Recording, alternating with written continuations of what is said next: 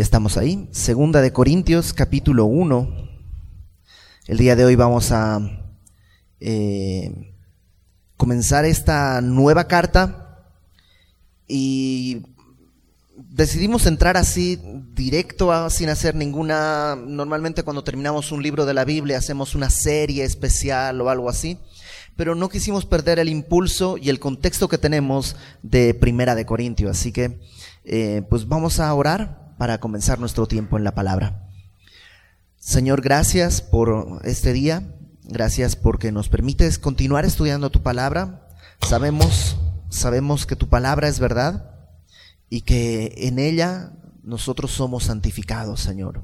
Abre nuestro corazón para que podamos recibirla como lo que es, Señor, tu verdad. Este martillo que quebranta la piedra, esta agua que puede lavarnos y que de esa manera tú seas exaltado. En el nombre de Jesucristo, Señor. Amén. Corintios. Déjame hacer un contexto un poco de la relación que Pablo ha tenido con esta iglesia. Corinto era una ciudad en la parte sur, más, o menos central de lo que es la península griega, y era una ciudad complicada, era una ciudad muy inmoral, tenía dos puertos, uno quedaba a un lado y el otro justamente al otro lado, y por eso era eh, apreciada esta ciudad, había mucho comercio y era una ciudad bastante inmoral. Pablo había fundado esa iglesia en su segundo viaje misionero, eh, después de haber estado en Atenas. Y mm, déjame ponerte un poquito la historia de cómo llegamos a Segunda de Corintios. Después de fundar esta iglesia, se queda Pablo un buen tiempo con ellos, luego continúa su viaje misionero y hay una serie de correspondencias. No, no han quedado escritas esas cartas, no han quedado para nosotros, para el registro, pero sabemos que hay correspondencia entre Pablo y los corintios. Y él, en, en Primera Corintios notamos que Pablo les dice cómo les escribí, cómo les escribí, y entonces hay algo que Pablo ya les había escrito. Pero estando probablemente en Éfeso, llega eh, una carta de los Corintios con una familia en la que le informan a Pablo que hay problemas en la iglesia, que hay divisiones, que hay inmoralidad, que hay todo este tipo de cosas que ya vimos en la primera carta a los Corintios, porque en respuesta a esto que él recibe, él escribe primera de Corintios. Y también contesta algunas dudas que ellos tenían. Después de primera de Corintios, Pablo va a Corinto. En Primera de Corintios él había dicho que quería ir a visitarlos para estar un buen rato con ellos, pero en algún momento se entera que las cosas están mal en la iglesia, que hay una división cada vez más fuerte, que se han metido a la iglesia personas a los que en Segunda de Corintios él les va a llamar unos superapóstoles con un tono burlón, personas que despreciaban a Pablo, que decían, ah, Pablo en cartas se pone como loco y así medio, medio fuerte, pero en persona tú lo ves, eh, es una cosita así, medio narigón, como que no, no tiene importancia, lo desprecian en su carácter, lo desprecian en su físico, lo desprecian en su doctrina, lo desprecian como fundador de la iglesia. Estos superapóstoles estaban presentándose a sí mismos. Ah, Pablo no estudió como nosotros estudiamos. Él no habla como, no tiene voz de apóstol como nosotros.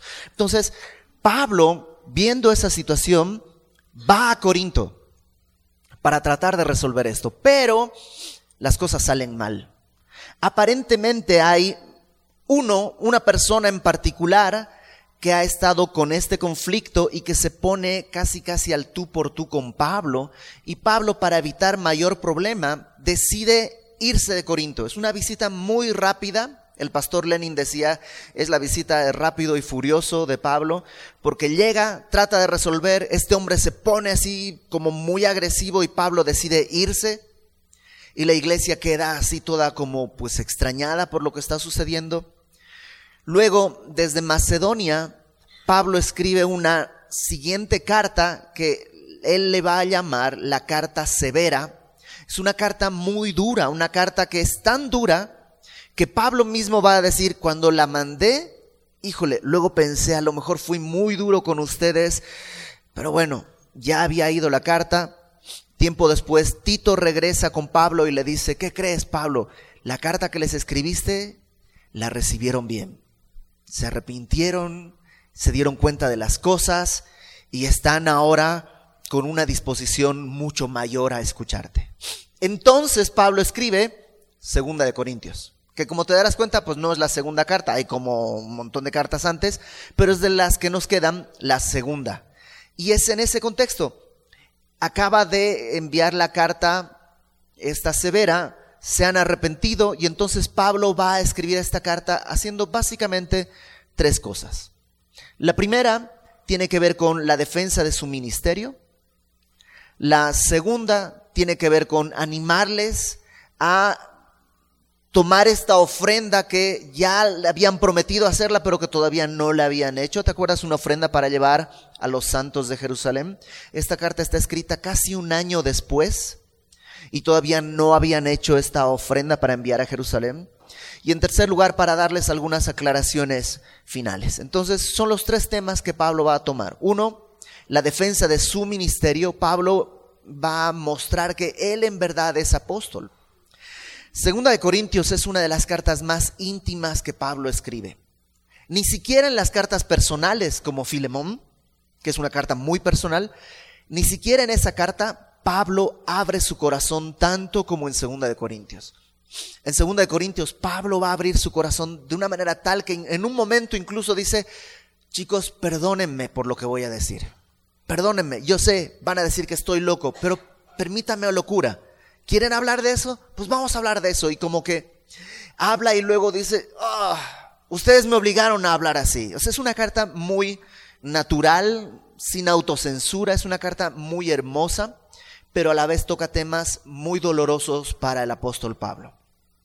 Bueno, dicho todo esto, comencemos capítulo 1 de Segunda de Corintios. Dice, Pablo, apóstol de Jesucristo, por la voluntad de Dios.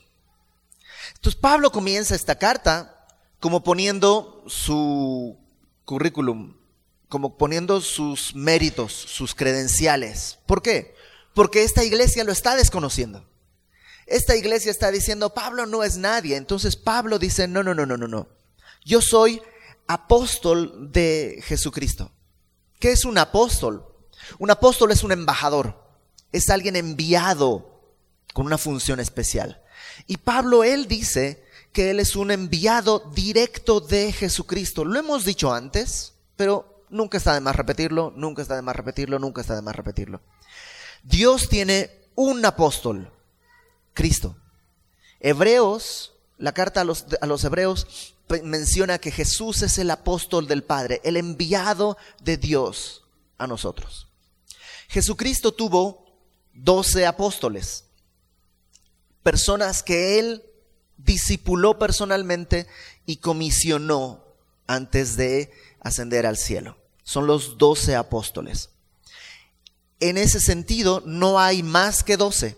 Son doce apóstoles que establecieron la doctrina que tenían una autoridad especial dada por nuestro Señor Jesucristo. Pero después de los doce apóstoles, el primer apóstol del Padre es el Hijo, Jesucristo. El Hijo tiene doce apóstoles. Y después de esos doce apóstoles hay apóstoles que podríamos llamarle apóstoles de la iglesia o apóstoles del Espíritu Santo. Es decir, que el Espíritu Santo y la iglesia envían. Estos enviados no tienen la misma categoría que tenían los doce primeros apóstoles. Porque estos doce primeros apóstoles son enviados directos de nuestro Señor Jesucristo. El día de hoy existen apóstoles, sí y no. Es decir, ¿existen personas enviadas por el Espíritu Santo y por la iglesia? Claro, hay un montón de apóstoles. Muchas iglesias se han fundado por alguien que fue enviado.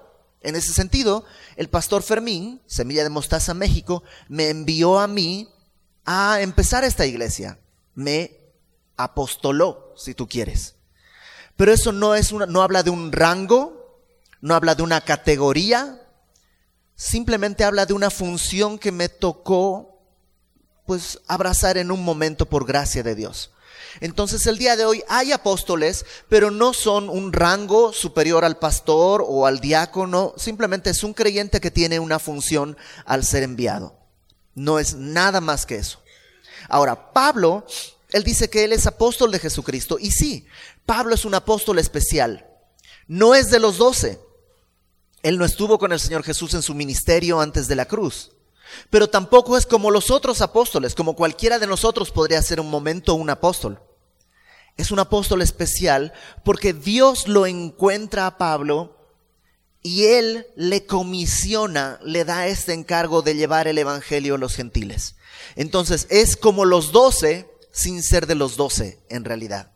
Y Pablo pone esta credencial para empezar. Yo soy un apóstol de Jesucristo. No me envió la iglesia de Jerusalén, no me envió Pedro, no me envió Apolos, no me envió, me envió el Señor Jesucristo en persona. Y dice, apóstol de Jesucristo por la voluntad de Dios.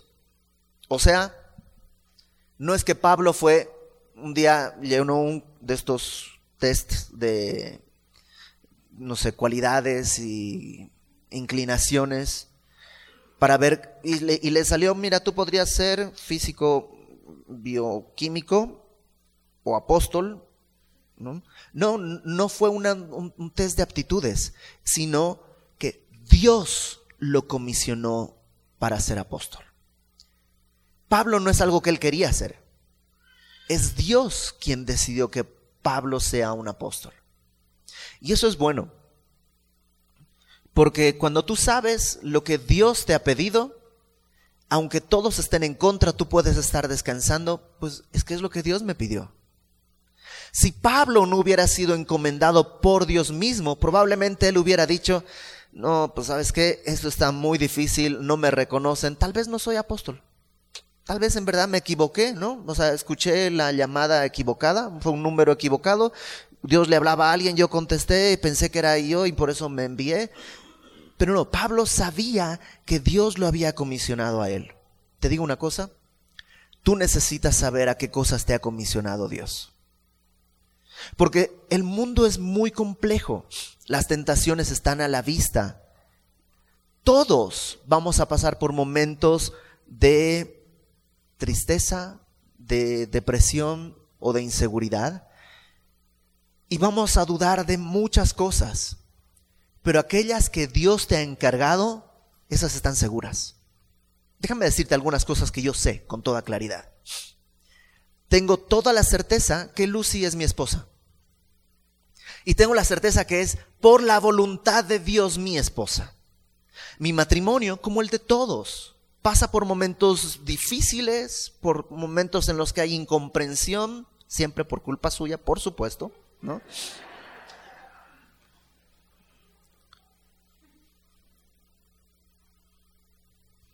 Y hay momentos en que en el matrimonio uno puede empezar a dudar, ¿hicimos lo correcto? ¿Es cierto? ¿Fue?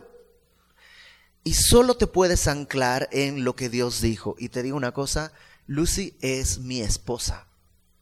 Entonces cuando vienen los tiempos de tormenta, los tiempos de dificultad, no hay, muchas cosas que resolver menos una, la importante. Lucy es mi esposa por la voluntad de Dios. Entonces, así las cosas en tu vida que sean por la voluntad de Dios, que tengas esa certeza, son cosas que van a estar firmes. Asegúrate de lo que tú estás haciendo y que esté en la voluntad de Dios.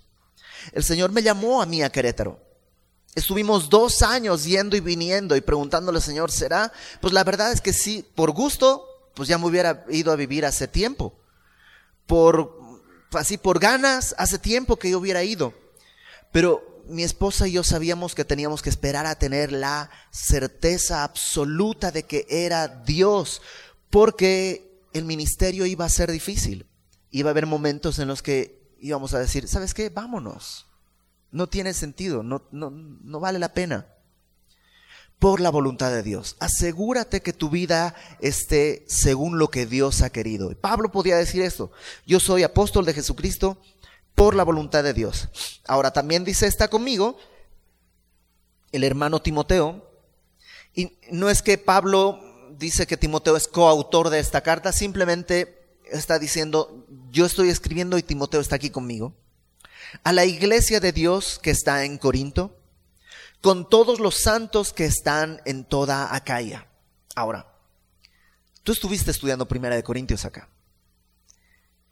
En realidad, los corintios eran, diría mi mamá, unas fichitas, ¿no? Pero para Dios son santos. Nuestra idea de santo es que santo es una persona que no peca, una persona que hace milagros, que tiene un estilo, no sé, espiritual muy alto o algo así. En la Biblia, santo quiere decir apartado. Y santo es todo aquel que le ha entregado su vida al Señor. Entonces, sí, estamos llamados a santificar nuestros caminos, porque somos santos. Y eso es un proceso que vamos a ir viviendo, pero delante de Dios ya estamos apartados, ya somos santos. Aunque seas como los corintios, rebeldes, necios, delante de Dios dice, son santos, son apartados, son míos. Verso 2. Gracia y paz a vosotros, de Dios nuestro Padre y del Señor Jesucristo. Esto me sorprende. Porque después de saber lo que estás, la iglesia de los Corintios está desconociendo a Pablo. Pablo había ido desde Jerusalén y no va en avión o algo así, va caminando, a veces en caballo tal vez, a veces en alguna carreta, a veces en barco, pero es un viaje largo desde Jerusalén hasta Corinto para fundar la iglesia. Luego se va y tiene que regresar porque hay problemas. Lo desprecian y se va y envía cartas. O sea, Pablo está preocupado por la iglesia y la iglesia no hace nada más que rechazarlo y golpearlo y lastimarlo. Si yo fuera Pablo, hubiera dicho, pues este, desgracia y guerra a ustedes, corintios. Pero Pablo les dice, gracia y paz a vosotros. Qué corazón el de Pablo. Sabe que los problemas de los corintios requieren de esas dos cosas. Gracia y paz. La gracia es este favor inmerecido de Dios. El favor que Dios otorga, porque Dios es bueno, no porque nosotros seamos buenos. Dios otorga este favor, esta gracia, y en esa gracia nosotros encontramos la paz con Dios. Y siempre van a ir en ese orden. Todas las cartas de Pablo van en ese orden. Gracia y paz. Porque no puede haber paz si no hemos recibido la gracia de Dios. Entonces Pablo hace este saludo y comienza en el versículo 3 diciendo, bendito sea el Dios y Padre de nuestro Señor Jesucristo, Padre de misericordias y Dios de toda consolación. Em, comienza su carta con una expresión de alabanza. Y dice, bendito sea el Dios y Padre de nuestro Señor Jesucristo. Y lo describe así, a Dios Padre le dice, nuestro Dios y Padre de nuestro Señor Jesucristo es bendito. Y fíjate, dice, Padre de misericordias, en plural. ¿Por qué? Porque no sé tú, pero yo necesito la misericordia de Dios cada día. Si fuera padre, de misericordia, ya me la hubiera acabado. Pero es Padre de misericordias. Cada día, cada mañana, sus misericordias son nuevas. Y los corintios necesitaban entender la misericordia de Dios. Nadie cambia por temor, nadie cambia por culpa, nadie cambia por presión. El único cambio verdadero en la vida de cualquier persona viene de haber conocido la misericordia de Dios. Misericordia es no darte lo que mereces. Y Dios ha otorgado esa misericordia. Dice, Padre de misericordias y luego Dios de toda consolación. Y me encanta. No dice Dios de algunas consolaciones, sino de toda consolación. Y Pablo en lo que vamos a ver el día de hoy va a enfocarse en eso. Los corintios así de rebeldes, necios, tontos, torpes, tercos, todo eso, necesitaban misericordia y consuelo. Déjame decirte algo el día de hoy. Tal vez el año pasado fue difícil. Hubo problemas, dificultades. Tal vez las cosas no salieron como debían o como tú querías. Tal vez pecaste. Bueno, tienes un Dios que es Padre de misericordias. Y tienes un Dios que es Dios de toda consolación. Y quiere que el día de hoy tú entiendas esas dos cosas. Que Él tiene para ti misericordia y consuelo. ¿Cómo? Porque yo necesito esas dos cosas. Bueno, sigamos leyendo. Dice el verso 4, el cual Dios nos consuela en todas nuestras tribulaciones para que podamos también nosotros consolar a los que están en cualquier tribulación por medio de la consolación con que nosotros somos consolados por Dios. Ok, Pablo es un hombre que ha vivido un montón de problemas. Lo apedrearon, lo golpearon, lo despreciaron. Eh, ha vivido muchas cosas. Pero él lo que dice es que Dios nos consuela en nuestras tribulaciones. El consuelo que Dios nos da en nuestros problemas tiene un propósito. ¿Cuál es el propósito? Para que podamos también nosotros consolar a los que están en cualquier tribulación. Digámoslo así. La consolación que Dios me da a mí no es para que yo me sienta bien, es para que yo tenga algo que otorgar a alguien que vive en problemas. Ahora, déjame ponerlo de esta manera. Todos en el planeta Tierra vamos a tener tribulaciones. Todos. Creyentes e incrédulos. Gente que está caminando en santidad y gente que está caminando de manera impía. Todos vamos a vivir problemas y tribulaciones. ¿Por qué? Porque vivimos en un mundo caído. ¿Es la voluntad de Dios? No, Dios no lo creó así. Dios lo creó perfecto. El hombre en su rebelión hizo caer todo en maldición. Entonces todos vamos a vivir problemas. A veces pensamos, ah, si no fuera creyente mi vida sería más fácil. A ver, claro que no. Todos vamos a vivir problemas y tribulaciones, pero el creyente tiene algo que no tiene el incrédulo, consuelo de Dios. ¿Para qué? Para que yo, habiendo sido consolado, pueda consolar a otros. ¿Te das cuenta que no está enfocado en mí mismo? El consuelo humano es, oh, pobrecito,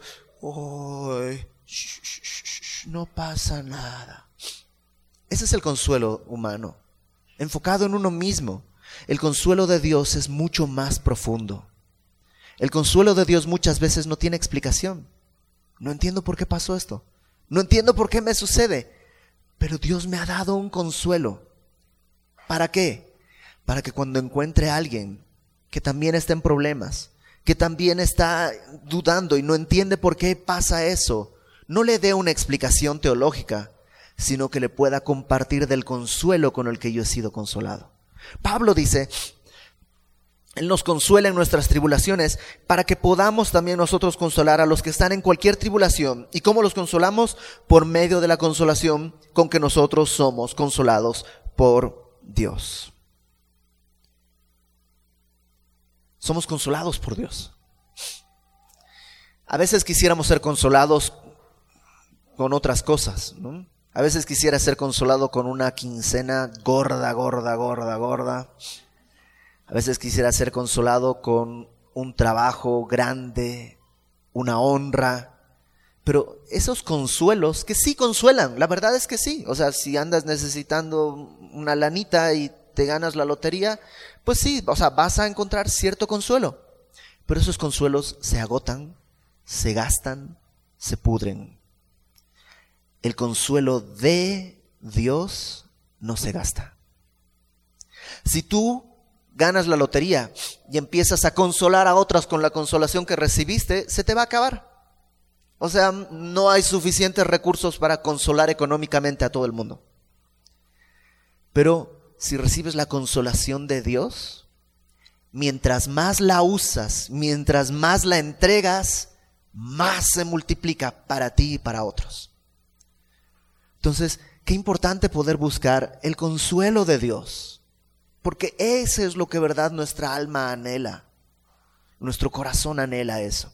Entonces dice Pablo, verso 5, porque de la manera que abundan en nosotros las aflicciones de Cristo, así abunda también por el mismo Cristo nuestra consolación. Entonces dice Pablo, esto es equivalente. Que tanto sufres, pues así de ese monto es la consolación que recibes de Dios. Y esto pone la perspectiva de algo muy extraño. Porque quiere decir que si tu sufrimiento es poquito, entonces tu consuelo de Dios va a ser poquito. Y ahora entiendo cuando Santiago dice, bienaventurados los que pasan por diversas pruebas. ¿Cómo pueden ser bienaventurados? Claro, porque en una prueba mi aflicción crece y entonces el consuelo de Dios también crece.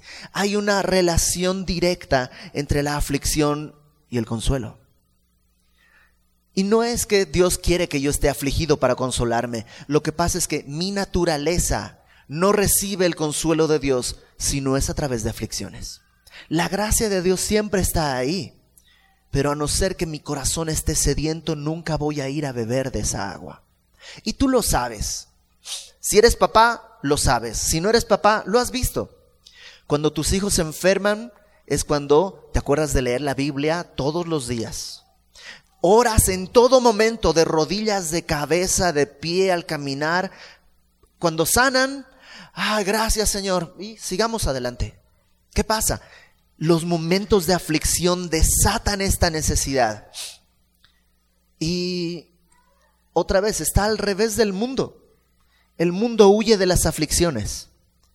Cristo usa las aflicciones para revelar su gracia, de tal modo que aún en medio de las aflicciones yo puedo disfrutar del amor de Dios.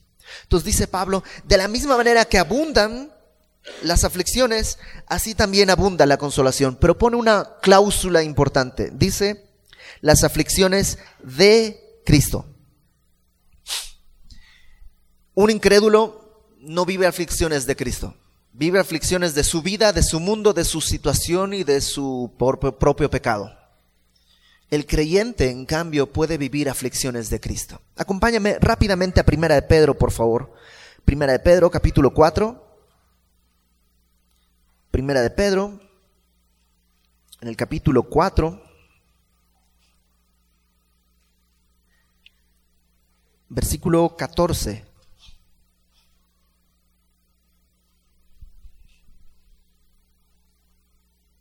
Fíjate, 1 Pedro 4:14. Si sois vituperados por el nombre de Cristo, aflicciones de Cristo. Si sois vituperados por el nombre de Cristo, sois bienaventurados porque el glorioso Espíritu de Dios reposa sobre vosotros. ¿Te imaginas? Cuando hay dificultades por ser cristiano. No puedo tomar este trabajo porque me piden algo ilegal y soy cristiano, entonces no lo voy a tomar. Pero estás loco, ¿cómo no lo vas a tomar? ¿De qué vas a vivir? ¿Cómo vas a llevar el alimento a tu casa? No sé, pero prefiero las aflicciones a vivir en pecado. Entonces el Espíritu, el glorioso Espíritu, reposa sobre ti. Hay un consuelo que no podría venir con una chequera nueva. El glorioso Espíritu reposa sobre ti. Ciertamente, dice, de parte de ellos, Él es blasfemado, pero por vosotros es glorificado. Así que ninguno de vosotros padezca como homicida o ladrón o malhechor o por entremeterse en lo ajeno. Eso no es padecer por Cristo. O sea, si estabas haciendo algo malo y te cachan y vienen los problemas, ah, estoy es la cruz que me tocó cargar. No es la cruz que te tocó cargar es nomás el resultado de una vida impía. Ahí no hay consuelo, ahí necesitas arrepentimiento y entonces vendrá el consuelo. Pero dice Pablo, perdón, Pedro, no padezcan por eso, verso 16, pero si alguno padece como cristiano, no se avergüence, sino glorifique a Dios por ello. Pablo quiere mostrarnos eso, que en la tribulación, en el conflicto por Cristo, hay un consuelo muy grande, Versículo 6. Pero si somos atribulados, es para vuestra consolación y salvación. O si somos consolados, es para vuestra consolación y salvación, la cual se opera en el sufrir las mismas aflicciones que nosotros también padecemos. Pablo, su vida no está enfocada en él. Dice, si yo sufro, es para que ustedes sean consolados. Si yo sufro, es para que ustedes sean salvos. Su, su, enfoque está en otros, no en sí mismo. Porque si se enfoca en sí mismo, no tiene sentido su sufrimiento. Se enfoca en otros y entonces dice que esta salvación, este consuelo, opera, en el verso 6 dice, opera en el sufrir las mismas aflicciones que nosotros también padecemos. Eso está... E, e, es que el mundo está tan chueco que cuando Dios nos muestra lo que está derecho nos parece completamente una locura. ¿Cómo las, el consuelo puede operar en el sufrir? Pero es así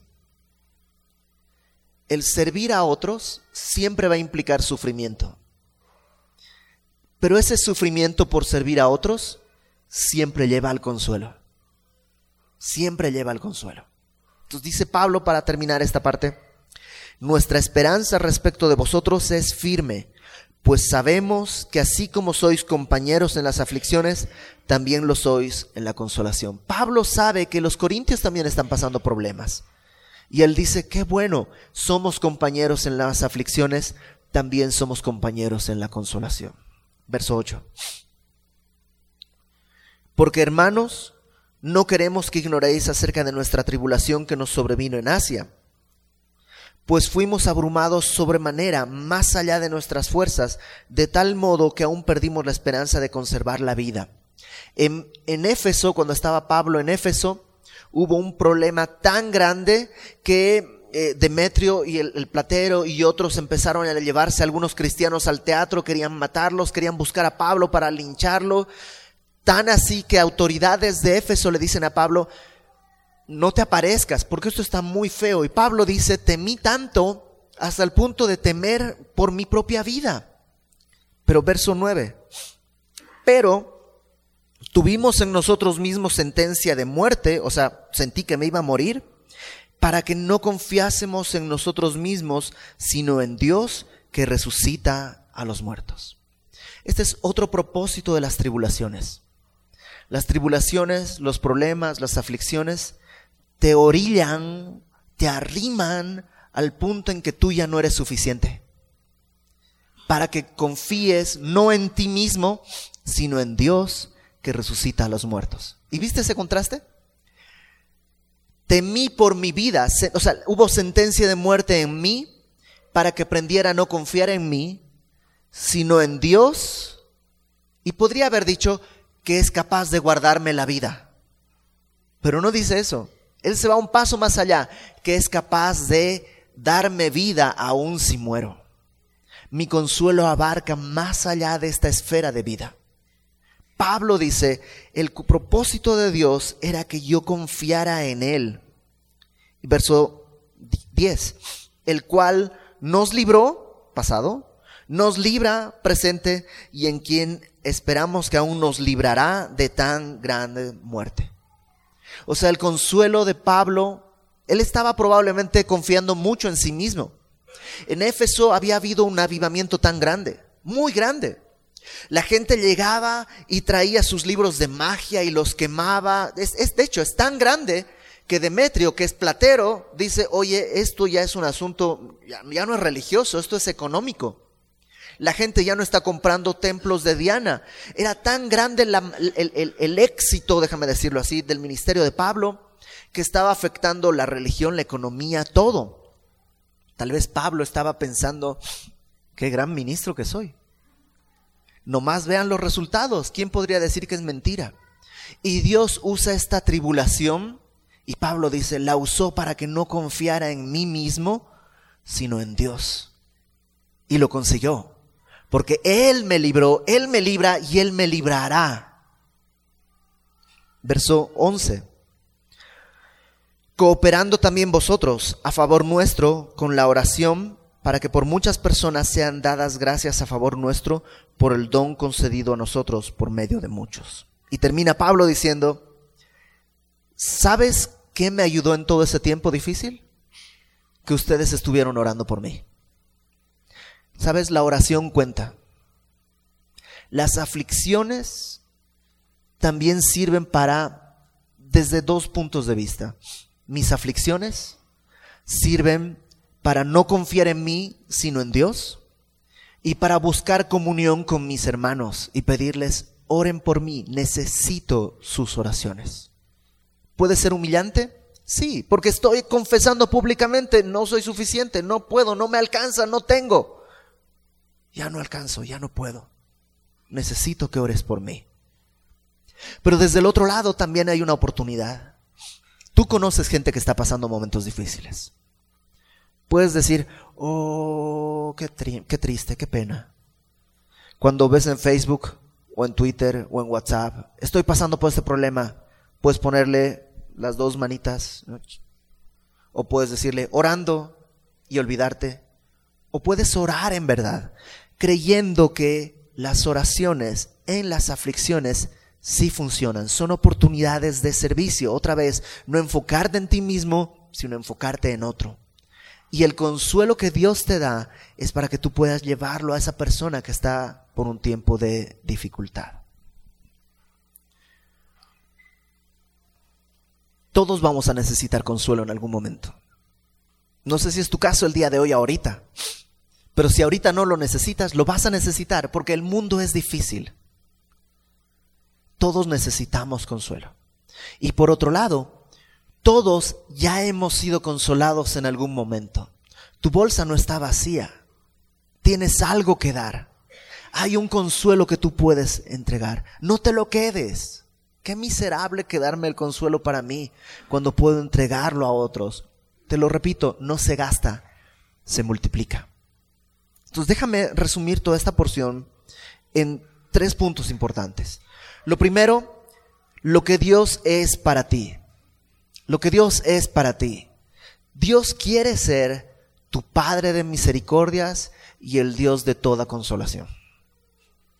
La misericordia es no darte lo que mereces. Entonces acércate con confianza. Dios no te va a pagar mal por mal. Te va a dar lo que no mereces. Él es el Padre de misericordias. Acércate a pedir misericordias. Acércate al trono de la gracia para alcanzar gracia y hallar misericordia para el oportuno socorro. Él es el Padre de misericordias y Él es el Dios de toda consolación. Eso es lo que Dios quiere ser para ti. Luego, lo que Dios hace por ti. Lo que Dios quiere ser para ti. Lo que Dios hace por ti. Permite que tengas pruebas. Permite que tengas aflicciones y tribulaciones y angustias. ¿Para qué? Número uno, para que lo conozcas mejor para que disfrutes su comunión y su consuelo de una manera en la que nunca lo has hecho. Yo lo he visto. Las personas que han pasado por situaciones más difíciles y más duras y han permitido que el consuelo de Dios llene sus corazones, son personas completamente distintas. Aquellas personas que nunca pasan por aflicciones, nunca pasan por problemas, sus vidas son, no quiero decir secas o algo así, pero tienen algo que les falta que sí tiene aquel que ha probado la misericordia de Dios en el punto de la desesperación. Entonces Dios permite esas pruebas para que lo conozcas, para que le disfrutes. Y también permite esas pruebas para glorificarse. Cuando el mundo te ve que andas en tu Lamborghini con tu camisa no sé qué marca es buena, pero una marca chida. Y dices, gloria a Dios. Todo el mundo va a decir, pues sí. O sea, pues, no te falta nada, no tienes problemas, ¿qué? Pero cuando las cosas están difíciles, en un tiempo de aflicción, por salud, por economía, por soledad, por tristeza, por cualquier cosa, cuando las cosas se ponen difíciles. Y entonces tú puedes levantar las manos y decir, Dios es bueno, gloria a Dios. Entonces el mundo tiene que darle gloria a Dios. ¿Y cómo puedes hacer eso? Pues con el consuelo que Dios te ha dado. Entonces lo que Dios quiere ser para ti es ser Padre de misericordias, Dios de toda consolación. Lo que Dios hace por ti es permitirte vivir en tribulaciones y pruebas para que le conozcas y para que le glorifiques. Y número tres, lo que Dios quiere hacer a través de ti. Lo que Dios quiere hacer a través de ti es llevar consuelo a otros. Que lo que Dios te ha dado ese consuelo puedas entregarlo a otros. Lo que Dios quiere hacer es usarte para orar por otros, para involucrarte en el sufrimiento de otros, para involucrarte en tu corazón por el sufrimiento de otros, intercediendo como Cristo intercede por ti noche y día. ¿Y cómo hago eso? Porque a veces se me olvidan estas cosas. ¿Cómo hago para recordarlo? Acompáñame rápidamente al Salmo 119, ya vamos a terminar. Salmo 119 versículo 49. Salmo 119, 49 dice, acuérdate de la palabra dada a tu siervo. Está orando, el escritor de este salmo está diciéndole a Dios, acuérdate de lo que tú me dijiste, acuérdate de la palabra dada a tu siervo, en la cual me has hecho esperar. O sea, estoy esperando en tu palabra, acuérdate de tu palabra. Ella, tu palabra, es mi consuelo en mi aflicción, porque tu dicho me ha vivificado. Cuando estás en problemas y pruebas y sientes que ya estás muerto ahí, ve a la palabra. Espera en su palabra. Porque ahí vas a encontrar consuelo y es sus palabras te van a vivificar. Verso 51. Los soberbios se burlaron mucho de mí, mas no me he apartado de tu ley. Sí, los soberbios te van a decir, ay, tú con tu biblita todavía sigues ahí, ¿cuándo vas a aprender que eso no es nada? Pero dice, no me he apartado de tu ley. Me acordé, oh Jehová, de tus juicios antiguos y me consolé. No hay otra manera más segura de recordar las misericordias de Dios que en su palabra. Así que, para terminar, permanece en su palabra. Porque cuando vengan las tribulaciones vas a tener algo en tu corazón para sacar y poder beber ese consuelo. Permanece en su palabra. Pero también permanece en su palabra porque es algo que vas a poder convidar al sediento. Vas a poder otorgar a aquel que está afligido y angustiado. Y en esto Dios se va a glorificar. Así que, ¿qué te parece si hacemos dos cosas al orar? Número uno, vamos a orar pidiéndole a Dios que nos ayude a permanecer en su palabra este año. Pero número dos, si tú estás pasando por un tiempo difícil, por un tiempo de aflicción, te voy a dar unos minutos para que dejes toda tu carga delante de Dios y recibas su consuelo, porque Dios quiere consolarte. No quiere sentarte a tu lado a decirte, ah, pobrecito. No, no, no. Quiere ir más allá quiere que confíes en Él que puede darte vida después de esta vida. Vamos a orar. Señor, gracias porque en ti encontramos un consuelo que no hay en otro lugar. Perdónanos si hemos buscado consuelo en un cambio de circunstancias, en un cambio en la economía, en un cambio en las situaciones alrededor. Perdónanos por no venir primeramente a ti, pero hoy venimos a ti. Venimos necesitados de tu consuelo. Venimos a nuestro Padre de misericordias, al Dios de toda consolación. Aquellos que hemos vivido tiempos de pruebas, el día de hoy queremos darte gracias por el consuelo que nos has dado. Aquellos que están pasando un momento de prueba, el día de hoy, Señor, vienen sedientos de ti, buscando esto que tú has prometido. ¿Por qué no ahí en tu lugar y con los ojos cerrados le dices al Señor, ya no aguanto esto? Le dices al Señor, esto es lo que me duele, esto es lo que me pesa, esto es lo que quiero soltar. Y dejas que el Espíritu Santo, el glorioso Espíritu de Dios, repose sobre ti, con ese consuelo que solamente Dios puede traer.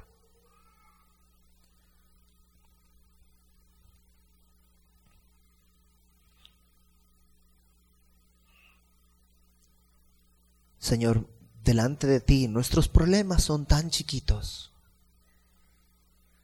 tan insignificantes, pero tú te acuerdas que somos polvo.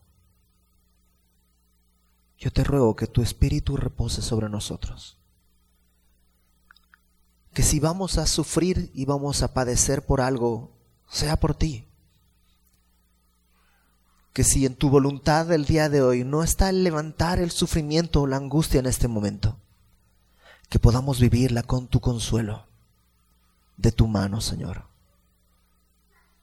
Vivir en tu consuelo es mucho mayor que vivir sin aflicciones.